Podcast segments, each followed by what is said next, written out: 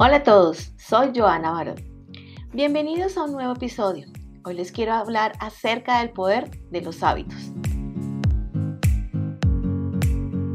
Somos conscientes que cuando queremos alcanzar nuestras metas, es esencial realizar una serie de cambios de forma paulatina, pero constante, donde las habilidades de autogestión juegan un papel relevante para llegar donde queremos.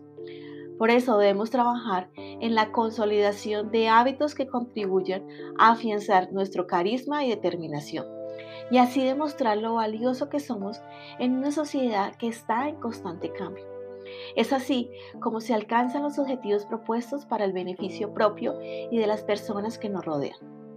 Por supuesto, es un camino arduo por recorrer, pero se puede llegar con paciencia y esmero, donde los tropiezos son esenciales ya que forman carácter para continuar con lo propuesto desde la automotivación, que es la energía que nos ayuda a sentirnos valiosos.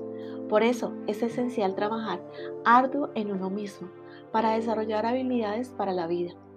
Trabajar en la actitud, en las habilidades comunicativas y las relaciones interpersonales, ya que el trabajo cooperativo ayuda a construir senderos y a comprender lo valioso que son los seres humanos. No es solamente tomar la decisión, es mantenernos en el camino. La constancia nos ayudará a estar donde queremos.